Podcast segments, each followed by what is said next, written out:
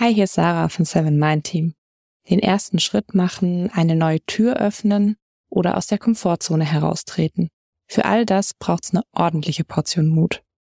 Etwas Neues zu beginnen kann aufregend und beängstigend zugleich sein. Wie schön wäre es, wir könnten ab und zu einfach mal machen. Wie Kinder es oft ganz intuitiv tun.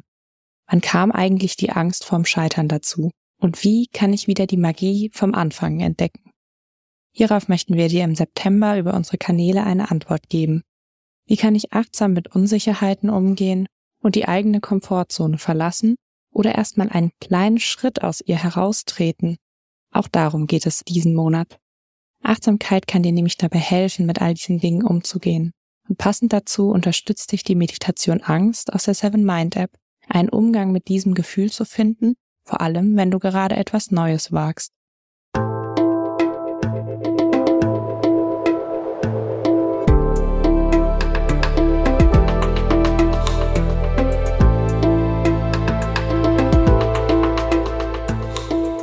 Willkommen bei dir, der Seven Mind Podcast mit Impulsen für ein gutes Leben. Für alle, die mehr Achtsamkeit und Gelassenheit in ihren Alltag bringen möchten. Du hast dich aber verändert. Ist dieser Satz ein Kompliment oder Kritik? Er hat das Potenzial, beides zu sein. Und vielleicht hast du ihn ja auch schon mal zu hören bekommen und nicht ganz genau gewusst, wie du ihn deuten sollst. Und damit hi und herzlich willkommen im Seven Mind Podcast. Mein Name ist René Träder und das ist eine Interviewfolge. Wenn wir unsere Wahrheit aussprechen, wenn wir für unsere Bedürfnisse einstehen, wenn wir mit etwas anfangen oder aufhören, können wir unbequem für andere sein. Aber auch für uns selbst kann so eine Situation unbequem sein. So unbequem, dass wir lieber etwas überhören, dass wir zurückstecken, dass wir etwas umschiffen oder überspielen, dass wir nicht ins Handeln kommen oder für andere handeln, obwohl wir das gar nicht wollen. Alles Neue braucht Mut und auch sein eigenes Leben zu leben, auf das Bauchgefühl zu hören, für sich einzustehen, etwas zu entscheiden und danach zu handeln, braucht Mut. Mein heutiger Gast hat ein Buch zu diesem Thema geschrieben und fordert uns auf, anzuecken und unbequem zu sein. Wie genau das gelingen kann und was wir dadurch gewinnen, vielleicht aber auch verlieren, wird sie uns in den nächsten Minuten erzählen. Herzlich willkommen, Vera Strauch. Vielen Dank für die Einladung. Ich freue mich sehr, hier zu sein. Ja, ich freue mich auch, dass wir uns wiedersehen. Wir haben uns ja kennengelernt vor ein paar Monaten. Da hast du mich in deinem Podcast interviewt und ich war ganz begeistert davon, weil du warst sehr gut vorbereitet und du hast echt sehr schöne Fragen gestellt, auch sehr schöne Nachfragen gestellt. Und dann habe ich auch danach zum Seven Mind Team gesagt, lass doch mal gucken, der hat auch so spannende Themen, ob wir sie nicht auch mal interviewen. Schön. Ich freue mich hier zu sein. Zu deinem Hintergrund, damit die Leute vielleicht noch so ein bisschen besser verstehen, was machst du, wo kommst du her, was interessiert dich? Du hast BWL studiert, du hast rund zehn Jahre in der Baubranche gearbeitet, hattest dort Führungsverantwortung und hast irgendwann aber hingeschmissen, könnte man vielleicht sagen, zumindest gekündigt, um es ein bisschen neutraler zu formulieren, und hast dich selbstständig gemacht. Ein großer Schritt. Ich kenne das auch und ich bin sehr gespannt, wie dieser Schritt oder wie diese vielen kleinen Schritte da für dich waren, hinzukommen irgendwann zu diesem Tag, wo man dann die Kündigung vorlegt und sich traut, mutig zu sein, so seine ganz eigene Idee zu verfolgen. Und du hast etwas gegründet, nämlich die Female Leadership Academy. Da geht es also um Weiterbildung und dich interessieren die Themen Change Management, Führung und eben auch die Themen Verantwortung übernehmen, Mut und sein eigenes Ding machen, auch wenn man dadurch unbequem wird. Und genau darüber wollen wir jetzt genauer sprechen. Du warst irgendwann mal in der Schule, das ist jetzt schon eine ganze Weile her, so ungefähr 20 Jahre, glaube ich. Stell dir mal vor, dein ehemaliger Französischlehrer geht in den Buchladen und entdeckt dein Buch mit dem Titel Unbequem eine Aufforderung zum Anecken. Was wird er wohl denken? Wird er sagen, ach ja, na klar, die Vera, das war ja logisch, dass die sowas schreibt? Oder wird er sagen, ach guck mal an, die Vera, die schreibt ein Buch zum Thema Anecken. Was glaubst du, was passiert? Das ist eine sehr spannende Frage, weil sie mich gerade dazu einlädt zu reflektieren, wann ich so in die Angepasstheit reingerutscht bin. Das ist vielleicht auch für alle, die zuhören, ganz interessant. Ich bin nämlich tatsächlich nicht die Expertin im Unbequemsein, sondern eher wenn ich so heute auf mich als erwachsene Person blicke, habe ich das tatsächlich sehr perfektioniert, mich so einzufügen, anzupassen, zu gefallen, was ja auch eine Form ist, Einfluss zu nehmen, so was mich wiederum aus der Führungsperspektive interessiert. Also es ist nicht nur schlecht. Allerdings habe ich mir das eben immer, oder ich wünsche es mir und sehe auch den Wert, der daran liegt, auch mal unbequem zu sein. Und wenn ich dann auf meine Schulzeit blicke, dann würde mein Französischlehrer, glaube ich, sich nicht wundern, dass ich dieses Buch schreib, geschrieben habe, weil ich schon so latent immer ein bisschen aufmüpfig, würde ich mal sagen, war. So mein Schul-Ich bis zu einem gewissen Punkt. Und ich glaube, das ist so eine Form von vielleicht auch ein Teil des Erwachsenwerdens. Ich beobachte das bei Kindern in meinem Umfeld auf jeden Fall, so dieses immer, sich selbst immer bewusster zu werden, sich selbst zu reflektieren. Und das ist ja eine Form von wir können es Kompetenz nennen, auf jeden Fall etwas, was Teil des Erwachsenwerdens ja auch ist, so sich immer bewusster zu werden. So kleine Kinder, ich zum Beispiel habe ein ganz kleines Kind, der sieht sich noch nicht im Kontext, sondern die sieht vor allem sich und seine Bedürfnisse und kommt so ganz langsam dahin, dann mal zu fragen, wie geht's dir, wahrzunehmen, dass da auch noch andere Menschen sind, die auch Bedürfnisse haben. Und ich glaube, im Rahmen dieses Reflexionsprozesses und immer mehr mir selbst und mir meiner in meinem Umfeld bewusst werden, da ist auch die Anpassung so, hat so Einzug gehalten, was ja auch ein normaler Aspekt des Menschseins ist, weil wir leben in Gemeinschaft, wir brauchen Gemeinschaft, wir sind eben nicht diese Individuen, die einfach nur so ihr Ding durchziehen, sondern wir brauchen ja andere Menschen. Und bei mir hat das dann sehr viel, ich würde auch sagen, irgendwann zu viel Raum eingenommen, sehr bei den anderen zu sein und zu überlegen, wie wirkt das jetzt auf die, geht's denen allen gerade gut und eben nicht auch bei mir. Und das ist so ein Stück weit mein, ich würde mal sagen, so persönlicher Emanzipations- und auch tatsächlich Befreiungsprozess, mich und meine Bedürfnisse auch und mehr in den Fokus zu stellen. Und es ist interessant, weil eben in der Schule, es gab eine lange Zeit, da bin ich aber auch mal richtig gegen Wände gerannt, weil ich eben sehr direkt, sehr klar, sehr offen und auch manchmal vielleicht ein bisschen unempathisch die Sachen so rausgehauen habe. Und dann so gegen Ende der Schulzeit und im Studium dann sehr massiv in der Arbeitswelt, dann sehr verstanden und dann auch kompetent angewendet habe, dass es eben sehr hilfreich sein kann, bei den Bedürfnissen der anderen zu sein, das so im Blick zu behalten und sich dann anzupassen, um auch die eigenen Interessen und das, was ich für wichtig und richtig halte, umzusetzen. Und gab es nicht genau mit diesem Französischlehrer auch die Erfahrung, dass du durch dein Verhalten ja auch eigentlich bestraft worden bist und plötzlich schlechte Noten bekommen hast und dann auch hier auf eine gewisse Weise ja auch reflektiert hast als 14-, 15-Jährige und dich entschieden hast, angepasster zu sein und dann ja auch bessere Noten plötzlich bekommen hast? Ja, also auf jeden Fall habe ich das sehr massiv erlebt in der Schulzeit und das ist ein Beispiel von, ich werde dafür bestraft, wenn ich mich so verhalte, wie ich eigentlich sein möchte.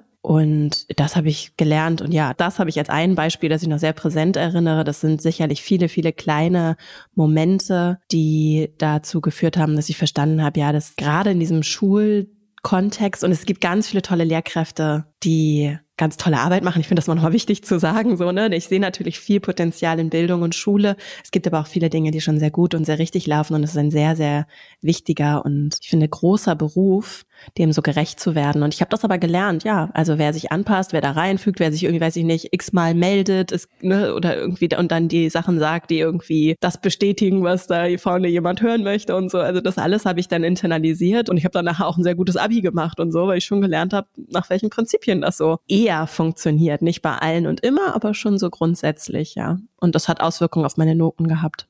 Französisch habe ich abgewählt. also bequem zu sein hat ja auch Vorteile. Man kommt voran, auch im beruflichen Kontext kann es ja sein, dass man als unbequemer Mensch eben so ein Störfaktor ist im Team, im Unternehmen und dass das gar nicht gewollt ist, weil es Prozesse verlangsamt, weil es eine Unsicherheit vielleicht auch reinbringt in Entscheidungen, weil es Kritik mit hineinbringt. Aber das sind natürlich ja alles wichtige Dinge, die ja Projekte auch besser machen können, die Entscheidungen besser machen können auch gesamtgesellschaftlich. Darum geht's ja auch in deinem Buch, dass du sagst, nicht nur wir als Individuum müssen schauen oder dürfen schauen, unbequem zu sein und im Kleinen, wir, wir sozusagen, dürfen wir unbequem sein, sondern auch in der Gesellschaft braucht es ja eine gewisse Unbequemheit, damit sich etwas verändern kann, damit sich etwas verbessern kann und damit auch vielleicht die lautesten Ideen nicht umgesetzt werden immer, sondern dass eben auch vielleicht unbequemere Ideen oder Menschen, die dann sagen, stopp mal, ich glaube nicht, dass das so funktioniert oder ich habe noch eine andere Idee, auch gehört werden, damit am Ende eben was Gutes entsteht. Jetzt hast du es schon angesprochen, dass wir durch die Erziehung ja häufig da so hinkommen. Wie können wir denn dann eben auch wieder uns selber umerziehen, damit wir tatsächlich einen guten Teil für die Gesellschaft beitragen, einen guten Teil fürs Unternehmen, in der Beziehung, in der Familie, in der Freundschaft und natürlich auch für uns ein authentisches Leben leben können?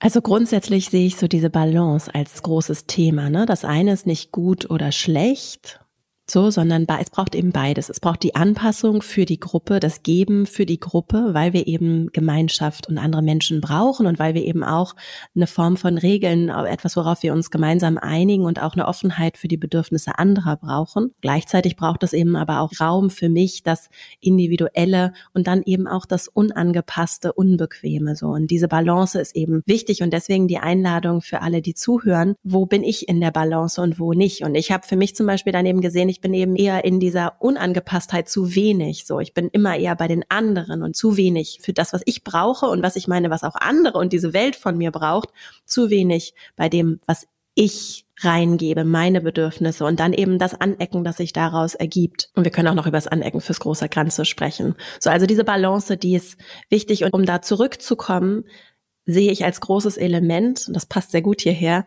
erstmal das Bewusstsein, die Klarheit darüber, und deswegen heißt das Buch auch unbequem, die Klarheit darüber zu haben, dass das erstmal überhaupt ein Themenfeld und ein Bereich ist, der meine Aufmerksamkeit verdient und auch etwas, was wirklich sinnvoll ist, weil es eben für die sinnvollen, wichtigen, großen Fragen, die ich mir stelle, die wir uns stellen, braucht es eben diese Reibung. Und wenn ich aber gar nicht im Blick habe, dass Reibung etwas ist, was dazugehört, sondern ich versuche das unbewusst zu vermeiden und zu umschiffen, dann entsteht daraus viel Schmerz und so wie so eine ganze Kette an Konsequenzen, wo ich dann vielleicht so ein bisschen dran rumdoktor, aber die eigentliche Ursache liegt darin, dass mir vielleicht auch durch mein Umfeld, durch meine Sozialisierung in Erziehung zum Beispiel vermittelt worden ist, nee, nee, Reibung ist nicht gut. Wir wollen keine Reibung. Sei schön ruhig, nicht zu wütend sein, solche Themen. Ne? Und ich möchte das auch betonen, das ist keine leichte Aufgabe, sich da rauszubewegen. Sehr wohl aber möglich in kleinen Schritten hier und da, wenn ich mir bewusst bin, dass das ein Thema ist, etwas, von dem ich mich befreien kann und auch darf und womit ich nicht nur mir, sondern eben auch anderen tatsächlich etwas Gutes tue, auch wenn das sich ein bisschen counterintuitiv, also wieder der Vermutung der Initialen anfühlen mag. Dieser Befreiungsakt ist etwas Gutes, so im Kontext der Balance, ne? weil es nicht darum geht, dann Stühle umzuschmeißen und anderen die ganze Zeit von Kopf zu stoßen, sondern da sind natürlich, da ist dieser soziale Kontext.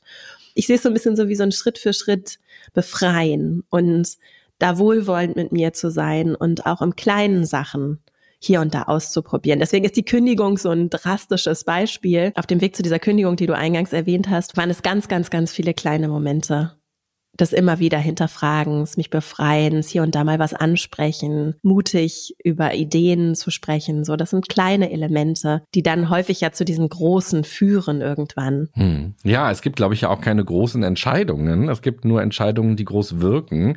Aber es gab viele kleine Entscheidungen im Vorfeld, die dann am Ende dazu beitragen, dass man die Kündigung geschrieben hat. So kann ich das auf jeden Fall aus meiner Erfahrung beschreiben. Und ich habe den Eindruck, so ein bisschen, ich habe deine Podcasts mir angehört und dein Buch jetzt auch gelesen und ich habe den Eindruck, dass es bei dir ganz ähnlich ist, dass es ein Prozess einfach gewesen ist, auch mhm. wirklich. Und andere Leute sagen vielleicht, oh Mensch, Vera, wie mutig, dass du diese gut bezahlte Stelle mit Verantwortung, die so spannend ist und wo du auch was gestalten kannst, einfach aufgibst. Aber es sind eben ganz viele kleine Entscheidungen und nicht dieser eine große Mut, morgens aufzuwachen und zu sagen, so heute kündige ich, sondern tatsächlich ja eher in die Selbstverantwortung zu gehen und auch ein kann ja auch ein Schmerz sein. Also gute Entscheidungen müssen sich ja nicht mal immer direkt mega cool anfühlen. Die können ja auch völlig verängstigt äh, stattfinden oder zumindest in, auch in Unsicherheit getroffen werden. Das Spannende fand ich gerade, als du es erzählt hast, wie du das so für dich erlebst, dass ja auch gute Eigenschaften, wie zum Beispiel die Empathie, die wir uns wünschen, auch im Arbeitskontext, im Freundeskreis, in der Familie, dass die uns aber auch im Weg stehen kann, uns am Ende eben gut zu verhalten. Gut für uns, aber eben auch gut für die Sache, weil wir unsere Meinung zurückhalten, weil wir nichts sagen, dass wir also zu empathisch sind, dass wir zu stark bei den anderen sind. Und ganz interessant ist, du hast in einer deiner Podcast-Folgen so eine Unterscheidung mal aufgemacht zwischen Empathie und Mitgefühl. Und du sagst, es lohnt sich darüber nachzudenken, ob man jetzt in der Empathie sein möchte oder im Mitgefühl sein möchte. Und dass diese Unterscheidung, diese Reflexion auch die Tür öffnen kann, um dann doch bei sich stärker zu bleiben und etwas zu sagen oder etwas zu machen, auch wenn man dadurch unbequem für andere ist. Kannst du diese Unterscheidung so ein bisschen mal erklären und uns dafür dann auch inspirieren, dass wir auch darüber einmal so nachdenken können? Ja, ich habe das gelesen bei Rutger Bregmann tatsächlich, dessen Arbeit ich sehr empfehlen kann. Er ist niederländischer Autor, hat unter anderem das Buch im Grunde gut geschrieben, wo es so darum geht, damit aufzuräumen, dass wir als Menschen eigentlich diese schlechten Wesen sind und das bricht dann so aus uns raus, wenn wir so gewaltvoll werden, sondern es ist tatsächlich eigentlich genau andersrum. Und wir sind deshalb auch als Menschheit haben wir uns so entwickeln können, wie wir uns entwickelt haben, weil wir eben in dieser Gruppe uns organisieren, für die Gruppe, eben mit diesem Mitgefühl und dem Füreinander so etwas möglich gemacht haben, so dass es ein ganz wichtiger Bestandteil von uns Menschen ist. Und ja, ich mag das sehr und es gibt mir sehr viel Hoffnung.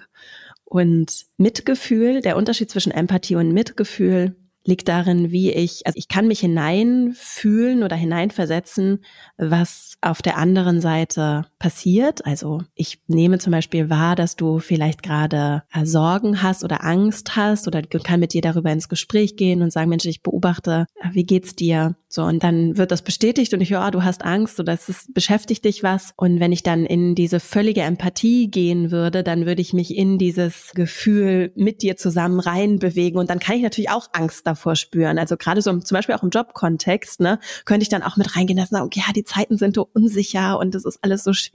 Oh Gott, oh Gott, oh Gott. Oder und das ist dann dieser Begriff im Englischen von Compassion, übersetzt dann Mitgefühl. Ich kann das nachempfinden, weil ich eben auch das Gefühl von Angst oder Unsicherheit kenne, statt aber mit dir in dein Gefühl reinzugehen. Und das ist eine Form auch von Empathiekompetenz, würde ich es mal nennen, kann ich reflektieren und anwenden, was bräuchtest du oder was bräuchte ich in dieser Situation, um damit einen guten Umgang zu finden. So, und dann könnten wir zum Beispiel darüber sprechen, was dir Sicherheit geben würde oder wie es dir besser gehen könnte oder dass sich das Gefühl für dich in eine gute Richtung verändern könnte. So, und dann wäre ich trotzdem bei dir und deinem Gefühl, nur ich würde mich nicht quasi neben dich stellen und mit dir fühlen, sondern, und deswegen ist Compassion eigentlich, finde ich, ein besserer Begriff dafür, sondern ich könnte mit dir einfühlsam gemeinsam mit dem Gefühl etwas machen machen. So würde ich es jetzt mal formulieren. Und das ist tatsächlich ein, ja, ich finde ein sehr schöner Weg, um auch richtig zu spüren, was Gemeinschaft uns geben kann und was wir auch in Gemeinschaft geben können, wenn wir die Kompetenzen dazu haben. Deswegen ist es dann eben auch, wenn es mir nicht gut geht, so wohltuend mit anderen Menschen zu sprechen, denen ich vertrauen kann, wo ich mich öffnen kann, wo ich vielleicht auch über diese unbequemen, schweren Momente, Veränderungen, die mich beschäftigen, Sorgen, die ich habe, offen sprechen kann. Und wenn diese Menschen dann damit auch noch einen, vielleicht sagen wir mal, besonders guten Umgang finden können, dann hat Gemeinschaft sowas Heilsames. Hm. Ja, vielen Dank für die Erklärung.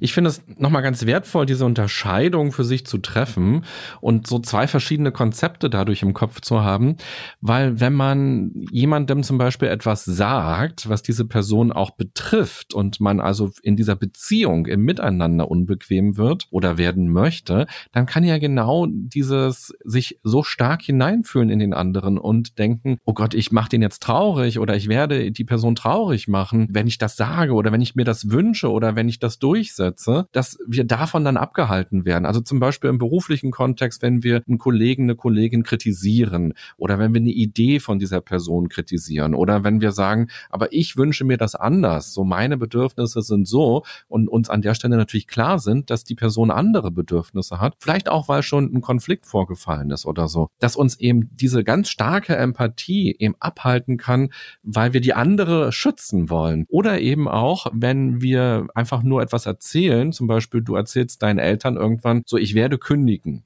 Und davon sind die gar nicht betroffen, aber trotzdem machen die sich Sorgen, die haben Ängste, die haben irgendwelche Bilder im Kopf und man selber schützt dann die Eltern oder die anderen Leute und geht auch hier vielleicht zu stark in die Empathie und eben diese Unterscheidung. Da gibt es zwei verschiedene Konzepte, das so im Hinterkopf zu haben und dann zu sagen, ich kann handeln und ich kann mir auch bewusst machen, dass diese Person das vielleicht nicht hören will oder dass die Person vielleicht Ängste hat, aber das ist sozusagen losgelöst natürlich auch von meinem Leben oder von meinen Bedürfnissen. Und am Ende tut es mir gut, etwas äh, in meinem Leben zu verändern, beziehungsweise es kann auch unserer Beziehung gut tun, wenn der Konflikt auf dem Tisch liegt oder wenn das Thema angesprochen ist. Und das finde ich nochmal eine ganz schöne Unterscheidung. Hast du vielleicht so ein Beispiel aus der näheren Vergangenheit, wo du gemerkt hast, hier wirst du unbequem oder wo du vielleicht auch gar nicht nur von einem Moment auf den anderen gemerkt hast, so jetzt reagiere ich und bin unbequem, sondern wo du vielleicht auch mit dir erstmal so gehadert hast und auch ein paar Tage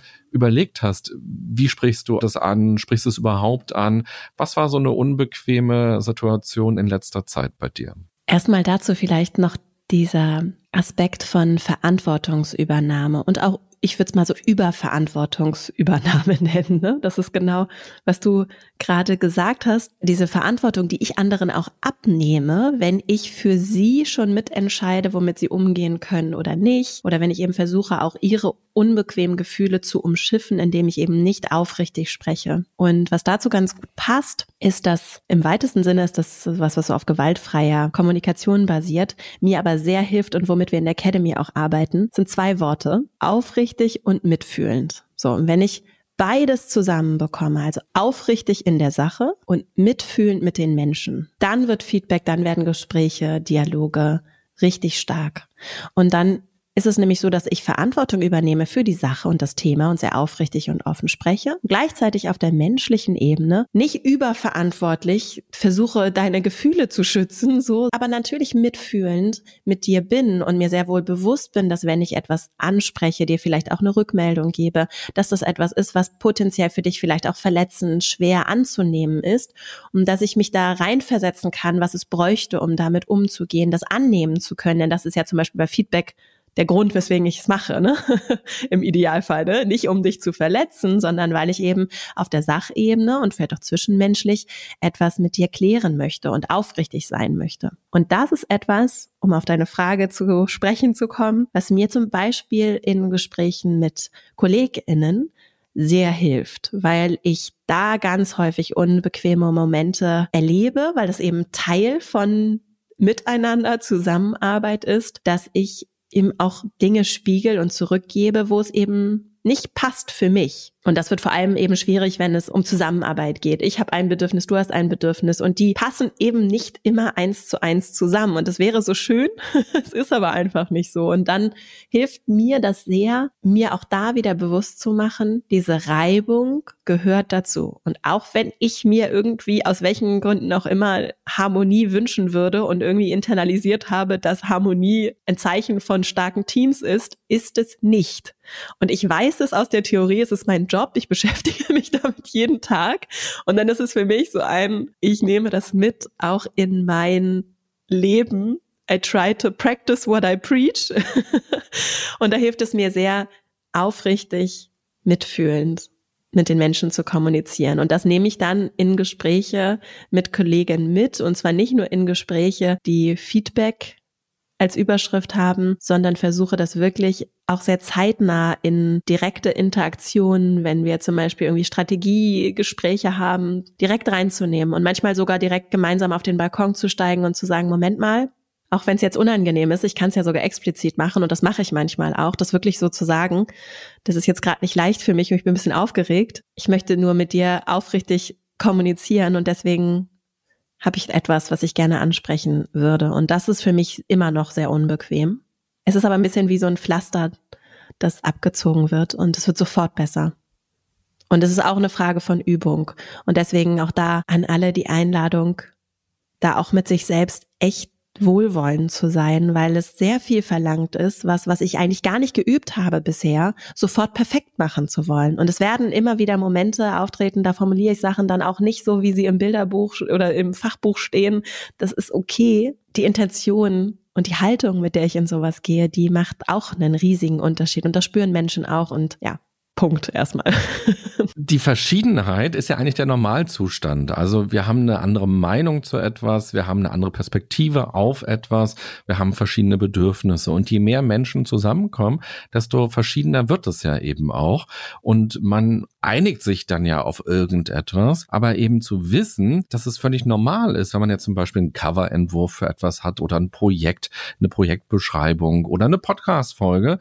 Der eine sagt, ach, das finde ich interessant, der andere sagt, oh Gott, ist das langweilig. Das ist total verschieden und nichts davon ist sozusagen richtig oder falsch, sondern es sind Perspektiven auf etwas und dazu im Austausch zu sein und eben auch das Negative oder die andere Meinung auch mit einzukalkulieren, das ist so wichtig. Und ich würde gerne eine Sache nochmal, die du gerade gesagt hast, so auf den Sockel heben wollen, nämlich, dass wir die Emotionen von anderen vorausnehmen und uns da ja aber auch sehr irren können. Also es sind ja die potenziellen Emotionen oder die potenziellen Reaktionen. Und damit sind wir ja eigentlich auch nicht mehr authentisch im Miteinander und äh, betrügen ja auch fast schon die andere Seite, weil wir Informationen zurückhalten oder weil wir in Watte packen die andere Person und ja damit ausdrücken, ich glaube, du bist zu schwach, um meine Meinung hören zu können. Und das stimmt ja vielleicht ja gar nicht. Und wir können über Jahre in Beziehungen sein und ein völlig falsches Bild von der anderen Person haben oder die Person völlig unterfordern fordern ja auch. Das heißt, auch das ist ja eine Möglichkeit, an der Beziehung im positiven Sinne zu arbeiten und wirklich auch ein authentisches Miteinander zu etablieren. Und das ja wirklich über so eine Übung, wie du es ja auch gerade beschrieben hast, auf der einen Seite zu sagen, ich will aufrichtig sein und ich will aber auch mitfühlend sein. Und mal gelingt es besser, mal gelingt es nicht so gut, aber wir üben das immer weiter und schaffen es hoffentlich immer besser. Ja, und das Wort, das mir da sofort kommt, ist Augenhöhe weil das das ist, was ich mir wünsche und das das auch ist, was ich auch im großen Ganzen beobachte. Das ist immer dann schwierig, gewaltvoll, konfliktär, also wirklich verworren wird, wenn wir das nicht schaffen und wenn wir nicht in diese Verantwortungsübernahme gehen. Denn diese Verantwortung und die Haltung, dass jeder Mensch, jeder erwachsene Mensch voll verantwortlich ist für sich, sein Leben, aber auch Verantwortung für das, was wir da im Miteinander machen, übernehmen kann das ist so fundamental, ja zum Beispiel auch in Demokratie verankert. Ne? Und was ich dann im Arbeitskontext so spannend finde und weswegen das ja für mich auch so das große sinnstiftende Themenfeld geworden ist, ist, dass es ganz leicht kippen kann. Und zwar dann, und das wird bei Arbeit sehr schnell und egal in welchem Bereich, also auch nicht nur in Wirtschaft, sondern in Arbeit insgesamt, immer dann, wenn wir fachliche Hierarchien haben, die wir immer haben. Du hast andere Erfahrungen als ich, du hast andere Kompetenzen, andere Dinge studiert, gelernt, getan. Und und dadurch haben wir, abhängig davon, worin wir uns gerade inhaltlich bewegen, fachliche Hierarchie. Und die ist nichts Schlechtes, sondern die ist was Gutes. Und wenn wir damit was Gutes zusammen machen, wird es umso besser, weil du was anderes mitbringst als ich. Und wenn wir das kollaborativ hinbekommen, dann wird ja Arbeit auch so toll und Team so toll. Was aber leicht passieren kann, ist, dass es kippt und dann aus einer fachlichen Hierarchie auch eine menschliche Hierarchie entstehen kann. Und auch durch eine Art von Arbeitsorganisation, die dann eben auch noch so eine Pyramide aufmalt, was total nachvollziehbar ist, weswegen das so ist und gute Gründe hat, dadurch dann nochmal mehr diese menschliche Hierarchie entsteht. Und die ist das, was wir gerade nicht wollen. Ne? Und deswegen finde ich diesen Aspekt von Augenhöhe, diese menschliche Augenhöhe als Ankerpunkt so wertvoll. Und das ist das, wo ich immer wieder zurückfinde und immer wieder an der Supermarktkasse im Gespräch. Familie ist besonders tricky. Aber auch in jeder anderen Situation für mich immer wieder überprüfe, Vera, bist du gerade so, auch wenn es nur so ein bisschen ist von deiner Haltung, so ein bisschen von oben herab oder machst du dich gerade eigentlich ein bisschen kleiner, als du bist? Und das ist dann eine sehr spannende Frage, die zum Beispiel auch in meiner Arbeit in der Female Leadership Academy eine große Rolle einnimmt, weil das ja so Nuancen sind. Das ist nichts, was da irgendwo steht oder irgendwie gerade explizit gemacht wird, sondern das spüren wir. Und Menschen haben dafür einen sehr feinen Sensor, unbewusst auf jeden Fall. Sind wir hier gerade im Menschlichen auf der Augenhöhe oder ist es eigentlich irgendwie gerade so ein bisschen abgewichen irgendwie? Bin ich gerade kleiner oder größer von oben herab? Und für mich ist das eine sehr schöne Anker, weil es auch sehr konkret ist. Ne? Es ist, ich will in die Augenhöhe. Und Augenhöhe, um zu deinem Punkt zurückzukommen, kommt dann nämlich genau, wenn ich eben auch nicht was zurückhalte, weil das auch eine Form von Machtausübung ist übrigens. Weil ich dir Informationen vorenthalte und dir dann unterstelle, ah, du kannst damit vielleicht auch nicht umgehen. Und damit mache ich dich kleiner, als du eigentlich bist. Und das ist eine sehr schöne Übung für Beziehungen. Ich mag das sehr, wie du es formuliert hast, auch so, so in dieses, ah, vielleicht halte ich da auch gerade eigentlich jemanden klein, weil ich ihm ihr nicht so viel zutraue. Wenn wir über Augenhöhe sprechen, meinen wir ja meistens das, was du gerade am Ende gesagt hast, dass wir die andere Person eben nicht kleiner machen, sondern eben, ja, mit der respektvoll umgehen. Aber was du ja auch gerade noch deutlich gemacht hast, ist, dass wir uns auch selbst nicht kleiner machen und dass wir nicht hochschauen und dann eben durch dieses Empathie-Ding oder eben auch durch diese Hierarchie, die vielleicht da ist, unsere Wahrheit uns nicht trauen auszusprechen oder Entscheidungen nicht zu treffen, sondern tatsächlich auch bei uns selber schauen, wo sind wir denn gerade? Vielleicht noch einmal diese Frage von wohin. Hast du so ein konkretes Beispiel aus deiner letzten Zeit, wo du gemerkt hast, dass du hier unbequem sein möchtest oder gerade unbequem wirst? Und wie gehst du damit dann konkret um? Also bereitest du dich darauf vor, in besonderer Weise auf so ein Gespräch? Gehst du die Argumente durch? Übst du das mit jemandem vorher? Oder hast du inzwischen schon so viel Übung, dass auch gute Worte so spontan aus dem Mund kommen? Und was kannst du dann eben auch den Hörerinnen und Hörern hier jetzt empfehlen? Wie geht man in so ein Gespräch dann hinein oder wie ergreift man dann auch den Moment in so einer Situation, in so einer Interaktion? Also ich bereite mich auf schwierige Gespräche in der Regel vor. Innerlich, menschlich und sachlich auf der Inhaltsebene. Und das ist ja was sehr Persönliches. Deswegen, ich bin gerade am Kramen in meinem nicht so guten Gedächtnis.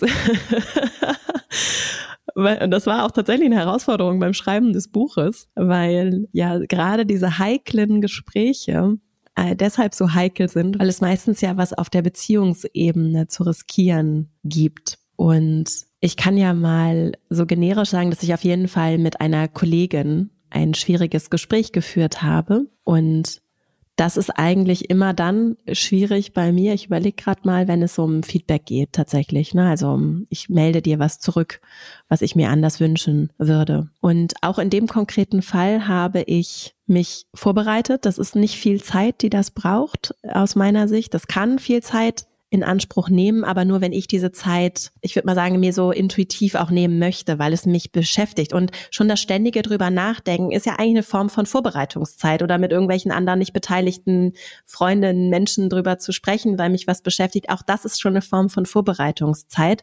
Und wenn ich so frame, dann ist da sicherlich auch mehr Vorbereitung reingeflossen. Und dann habe ich aber zum konkret vor dem Moment mir Zeit genommen, um es einmal aufzuschreiben, was für mich persönlich und auch erfahrungsgemäß für andere Menschen eine ganz schöne Übung sein kann, weil ich nochmal gezwungen bin, Gedanken anders durch das aufs Papier bringen zu greifen und Schreiben hat dann was Verbindlicheres. Und ich kann vielleicht auch Hypothesen nochmal anders überprüfen. Und das hilft mir tatsächlich sehr, auch zu unterscheiden, was ist das Inhaltliche, wo ich aufrichtig sein möchte und was ist das Zwischenmenschliche, wo ich mir aber auch die Mühe mache, mich in die andere Seite hineinzuversetzen und zu überlegen, was braucht es, um da gut anzukommen. Und dann, neben dem Aspekt von Augenhöhe, sehe ich das Instrument des Dialogischen als etwas, was mich sehr befreit. Also in einen Dialog zu gehen, statt in ein Gespräch von, ich hau dir das jetzt so um die Ohren, mal überspitzt gesagt. Für alles Unbequeme, was ich tue und zum Teil auch sehr bewusst tue, weil ich sonst ausweiche, für all das nehme ich mir den Begriff Dialog mit und den Wunsch, dass ein Gespräch entsteht. Und das setzt eine gewisse Form von Demut voraus, dass ich natürlich nicht alles weiß und auch nicht das ganze Bild kenne und dass ich dann offen bin, dich zu fragen, nicht nur, wie geht's dir mit dem, was ich sage oder wie ist das für dich, sondern vor allem auch, wie siehst du das? Und das ist etwas, womit ich sehr berührende Erfahrungen auch gemacht habe und mache, weil das, was uns als Menschen umtreibt, also ganz tief in den Kern geht dieses Bedürfnis gesehen zu werden. Und wenn jemand kommt und mir nicht nur das Geschenk macht, mir aufrichtig etwas zu sagen und sich die Mühe macht, mit mir auch mitfühlend in diese Kommunikation zu gehen, sondern dann auch noch mich anguckt und mich wirklich sehen möchte, auch im Job oder gerade da ist das total, ich würde es mal so entwaffnen nennen, weil es kann uns befreien von diesen Schildern, die wir gerade bei der Arbeit ja lernen, zu Recht auch lernen, uns zu schützen, das hochzuziehen Und gerade in diesen eins zu eins Interaktionen, Gruppe hat nochmal eine andere kommunikative Dynamik. Eins zu eins habe ich auch schon früher in meinen anderen Jobs wirklich ganz berührende Erfahrungen gemacht mit Menschen, die nochmal eine ganz andere Seite von sich zeigen, wenn ich sie wirklich sehen möchte. Und dann ist es nämlich nicht nur all das rund um das Unbequeme und dieser Themenkomplex, sondern es wird auf einmal etwas richtig Menschliches, Persönliches, Überraschendes, was eben dann zum Beispiel auch im Arbeitskontext dazu führen kann, dass ich auf einmal äh, ja ganz bewegende Momente mit anderen Menschen haben darf. Und ich finde diese Vorstellung einfach richtig schön. Also es ist was, es hat so ein richtiges, mir fällt dieses Wort von Beauty. So, es ist so dieses, ach, das Schöne, was im Zwischenmenschlichen, das ja auch so viel Ballast und Komplexität hat, aber diese schönen, feinen Momente, die egal in welchem Job, egal in welcher Umgebung, egal wie grau und trist sich so der Arbeitsalltag anfühlen mag, das ist das, was uns verbinden kann und was auch richtig, wirklich sehr transformierend sein darf. Ja, danke, dass du dein konkretes, unbequem Ereignis so erzählt hast, wie du es gerne erzählen möchtest, wie es zu dir passt. Und du darfst natürlich auch unbequem hier im Podcast sein und sagen, hey René, du willst eine ganz konkrete Geschichte, aber ich will sie natürlich nicht so konkret erzählen. Das ist völlig in Ordnung und das sind ja trotzdem ähm, super Sachen rübergekommen. Was ich nochmal ganz wichtig fand, ist der Dialogaspekt. Also tatsächlich das nicht nur so als Bombe zu sehen, die man so platzen lässt, sondern eben auch als Beziehungsarbeit und als etwas, was dann auch entsteht und auch was weitergeführt wird, dieser, dieser Auseinandersetzung. Also auch, nehmen wir das konkrete Beispiel, du sagst deinen Eltern, ich will kündigen, gebe den sicheren Job auf und verwirkliche meine Idee. Dann sind die erstmal überfordert vielleicht, dann redet man darüber und man kann ja auch am nächsten Tag oder in zwei Wochen auch nochmal weiter darüber reden und dann ist es ja ein Prozess. Und das Zweite, was ich nochmal total schön fand, ist dieser Hinweis auf die Vorbereitung und dass die einerseits sachlich stattfinden kann, aber auch eine innere oder eine emotionale Vorbereitung. Also nicht nur, das sind die Punkte, die will ich sagen und so formuliere ich das, sondern eben auch, was bedeutet das für mich? Also auch diese Angst zu spüren an der Stelle oder vielleicht auch kurz zu überlegen, wie könnte es denn der anderen Person gehen? Was sind denn möglicherweise Emotionen und wie wollen wir damit umgehen? Mache ich ein ganz langes Gespräch? Mache ich ein kurzes Gespräch? Kündige ich das vorher an, das Thema? Kann die Person sich darauf vorbereiten? Also das sind ja dann alles Möglichkeiten, dass man eben auch die Beziehungsarbeit dadurch gut machen kann. Und unbequem sein heißt ja nicht unfreundlich sein oder gemein sein, sondern das kann ja eben auch oder sollte ja eben auch bedeuten, in Beziehung bleiben zu können. Und auch mich zu fragen, warum fällt es mir denn so schwer, dieses Gespräch zu führen oder diese Entscheidung zu treffen oder was auch immer es ist, da reinzugehen. Und das ist häufig dann wirklich sehr unbequem, weil es einen Grund gibt, weshalb ich ausweiche, allerdings auch sehr erkenntnisreich zu verstehen, warum eigentlich? Was ist es genau? Und da kann ich sehr viel über mich lernen. Und was mir hilft, ist so eine ganz grobe Klassifizierung in Angst. Und da hilft die Frage, was würde ich tun, wenn ich keine Angst hätte? Und da kommen häufig ganz schnell, ganz schnell Antworten von, ah, ich würde das einfach, ich würde gehen. Oder ich würde vielleicht auch einfach mich nicht mehr damit beschäftigen. Kann ja auch ein Ergebnis sein, so, ne? Und da kommen häufig so ganz wie so Gedankenblitze bei mir auf jeden Fall. Und die Klarheit darüber, ich möchte nicht aus Angst heraus mein Leben führen, mein Unternehmen führen, mit meinem Kind interagieren, in meinen Beziehungen sein. Angst ist nicht der Wegweiser. Das, was nicht heißt, dass Angst nicht gut ist und keine Funktion hat, sondern die will mich schützen und die ist da. Dann ist sie aber dazu da, um mir Erkenntnisse zu liefern und dann lasse ich sie auch gehen. Und ich sehe das dann auf so einer, also ich sehe so eine zwei Pole. Das eine ist die Angst und das andere ist für mich dann der Begriff von Liebe, aber nicht romantisch Disney-Liebe, sondern deutlich komplexer als das. Kleiner Buchtipp. Bell Hooks hat ein wunderbares Buch geschrieben, Alles über Liebe heißt es, und gibt da sehr genau, wie sie Liebe definiert. Und in diesem Spektrum von Fürsorge, Zuwendung, ja, so Offenheit auch für das Schöne, Gerechtigkeit, so in diesem Themenspektrum, da möchte ich hin. Und das schaffe ich nicht immer in dieser Energie, würde ich es mal nennen, unterwegs zu sein, aber das ist mein Anspruch an mich und das, was ich auch hier beitragen und geben möchte. Und deswegen hilft es mir sehr, in dieses Warum weiche ich gerade auszugehen um dann zu landen bei in der Regel irgendeine Form von Angst so, oder Konsequenz von Angst. Und dann das bewusst beiseite zu legen und sehr klar zu werden und dann sehr klar auch in unbequeme Entscheidungen zu gehen, weil ich dann auf einmal weiß, nee, aber da will ich nicht unterwegs sein, sondern ich will in die andere Richtung. Was bedeutet das dann? Das ist ja dann auch nochmal etwas, was Energie braucht, zu sagen, okay, in der Konsequenz dann leiten sich eben gewisse Entscheidungen, gewisse Handlungen, gewisse Fragestellungen, denen ich noch auf den Grund gehen möchte, ab. Das ist aber die Richtung für mich. Von Bell Hooks hast du sogar ja auch ein Zitat in deinem Buch drin, mhm. nämlich wenn wir lernen zu lieben, lernen wir auch Veränderungen zu akzeptieren. Und ich fand es total schön, aber erstmal auch irritierend zum Thema unbequem. Und so wie du es nämlich gerade eingeordnet hast, der Gegenpol der Angst, macht es für mich auch nochmal tatsächlich ganz viel Sinn, eben zu sagen, ich kann mich natürlich von der Angst leiten lassen, aber ist es das, was ich will?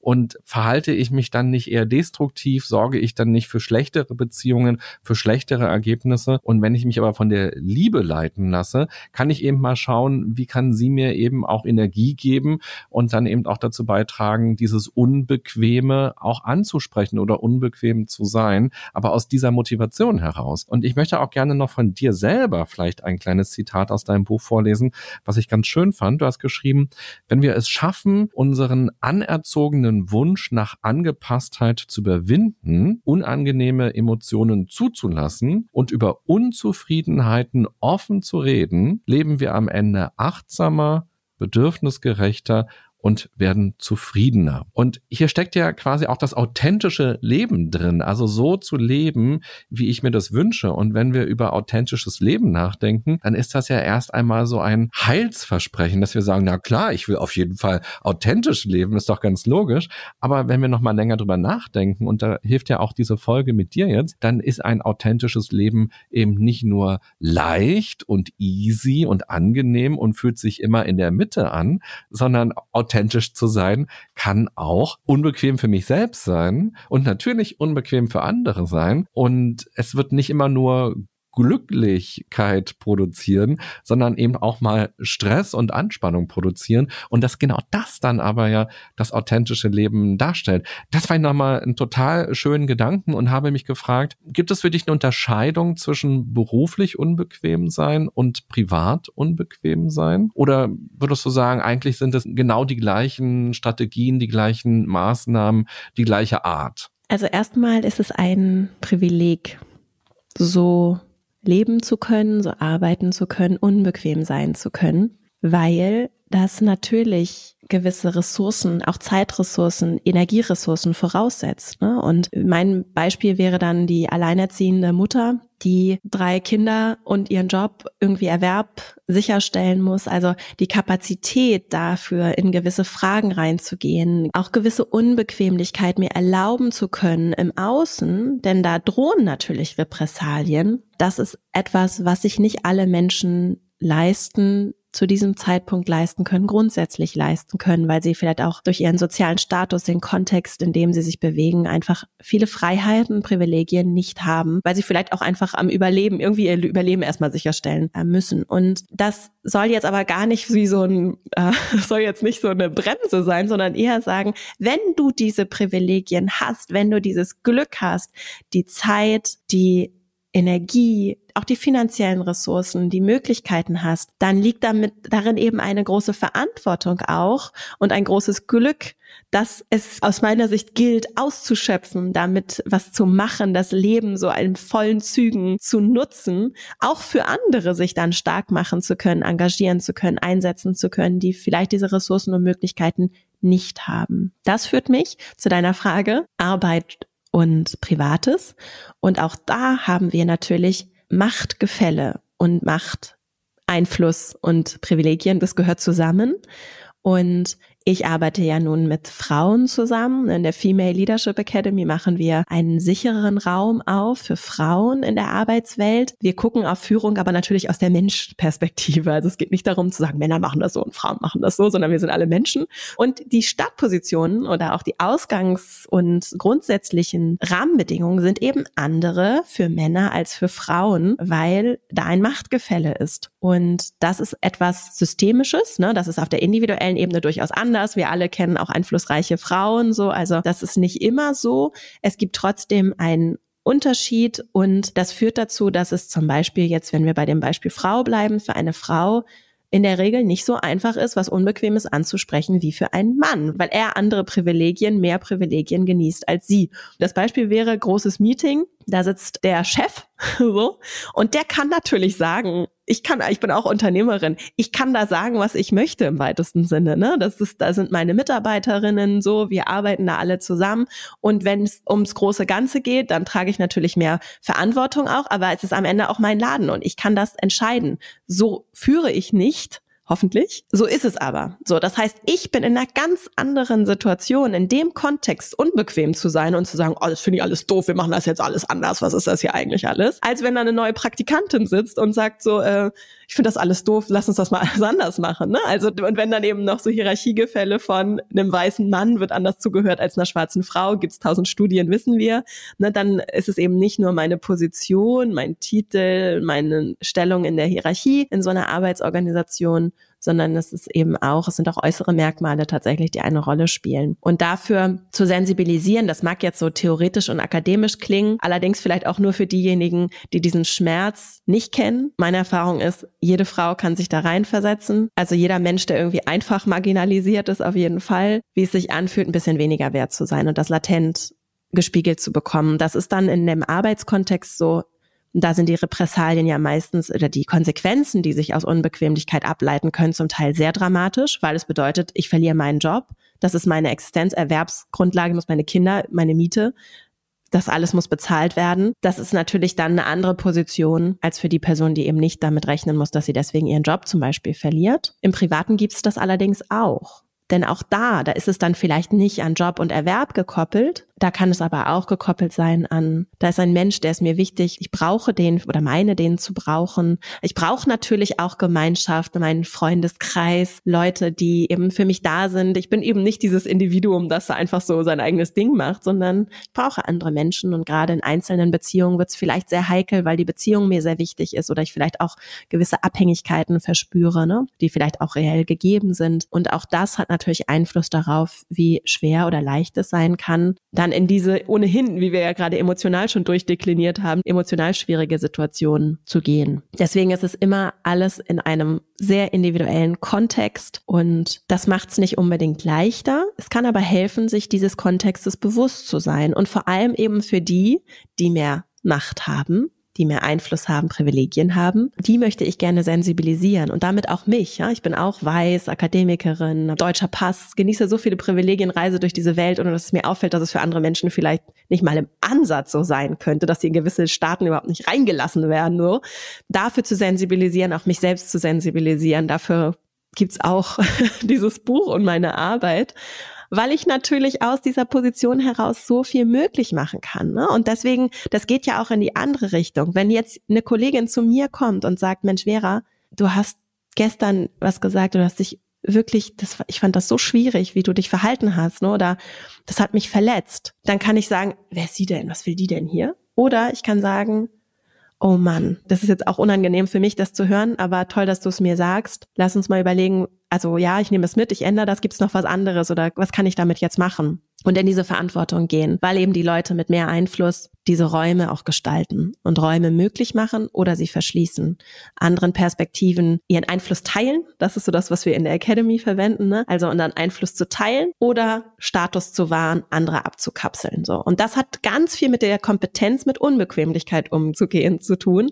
Und ich erlebe das ja auch in meinem privaten Umfeld, und das finde ich auch spannend zu hören, was du dazu denkst, weil ich kenne eben vor allem eben diese weißen Männer in meinem, das ist mein Freundeskreis, weiße Männer, Top-Job, Akademiker, kommen auch aus sozialen Umfeldern, Eltern auch schon Akademiker gewesen, so, ne? Aber die sind offen und die hören zu und die stellen Nachfragen und die zeigen sich ein Stück weit dann auch verletzlich in dem Moment, ne? Und sind bereit dafür, Räume zu öffnen und dafür sensibilisiert, während andere gar nicht bereit sind. So und das finde ich ist so eine spannende Dynamik, die auf einer kollektiven Ebene super wichtig für uns ist, weil es wenige sehr einflussreiche Menschen gibt, die ganz viel bewegen können oder eben auch nicht. Und das ist in der Essenz unbequem. Was du beschreibst, sind ja verschiedenste Aspekte, die dazu beitragen, dass Unbequemlichkeit vielleicht schwerer wird, eben, ähm, was du alles beschrieben hast. Ich habe eher 20 Jahre lang bei verschiedensten Radiosendern gearbeitet und da hatte ich sehr viele Chefinnen, auch auf den Spitzenpositionen, also als Programmdirektorin, als Wortchefin, als Chefredakteurin, als CVD und ich habe auch zehn Jahre beim RBB gearbeitet und der hat zum Beispiel auch sehr viele Frauen in Führungspositionen. Das ist so ein Programm eben tatsächlich gewesen oder eine Haltung gewesen, ähm, eben eine Förderung gewesen.